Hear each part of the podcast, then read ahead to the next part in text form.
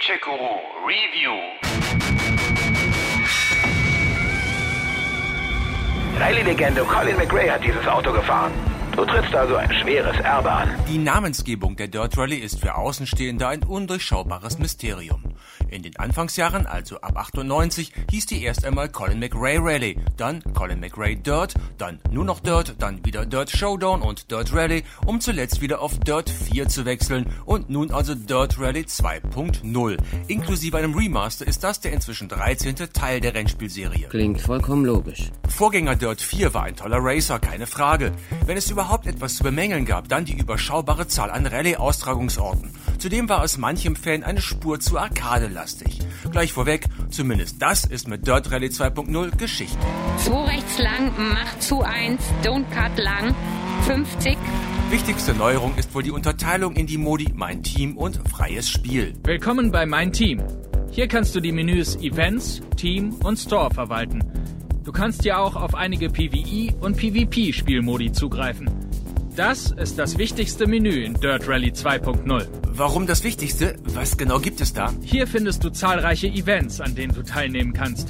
Außerdem kannst du hier Belohnungen für die verschiedenen Herausforderungen gewinnen.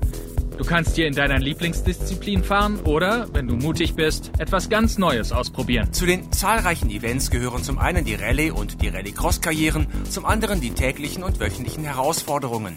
In den beiden Karrieren gibt es jeweils sechs zufällig zusammengestellte Events. Die Rallye-Kurse schöpfen da aus insgesamt 72 Pisten in sechs Ländern. Start, voll rechts über Kuppe. 30, 4 rechts lang, macht zu. Viel Glück. Ja, danke. Glück kann man wirklich brauchen, aber vor allem Können bedarf es dieses Mal wieder reichlich, um sich einigermaßen ordentlich im Starterfeld platzieren zu können.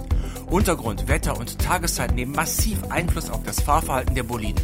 Ja, sogar die Startnummer entscheidet mit. Wer zuerst startet, der rutscht eventuell über den noch vorhandenen Staub. Die letzten dagegen haben mit den sich mittlerweile gebildeten Spurrillen zu kämpfen. Macht zu über Kuppe eng, in 4 rechts, in 3 links, in 3 rechts. Und wer jetzt sagt, na dann spule ich halt wieder zurück, nee, das geht nicht.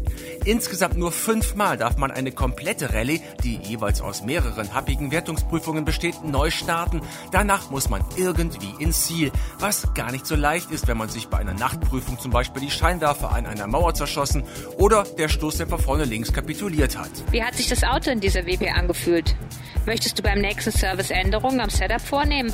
Nun, jedes der lizenzierten Autos fühlt sich verdammt realistisch an, ob nun Frontantrieb Oldtimer oder neuzeitliche Heckantrieb-Rakete. So ist es dann ein permanenter Kampf gegen die Gesetze der Physik, gegen schwer einsehbare Streckenabschnitte, gegen Wetterkapriolen und natürlich gegen die Uhr.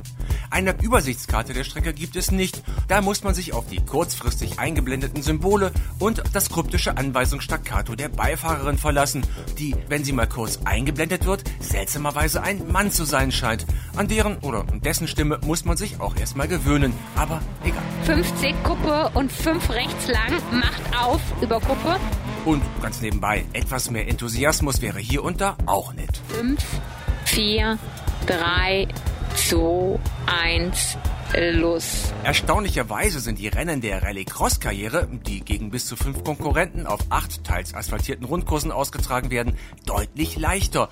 Spätestens nach zwei bis drei Runden hat man die immer locker abgehängt.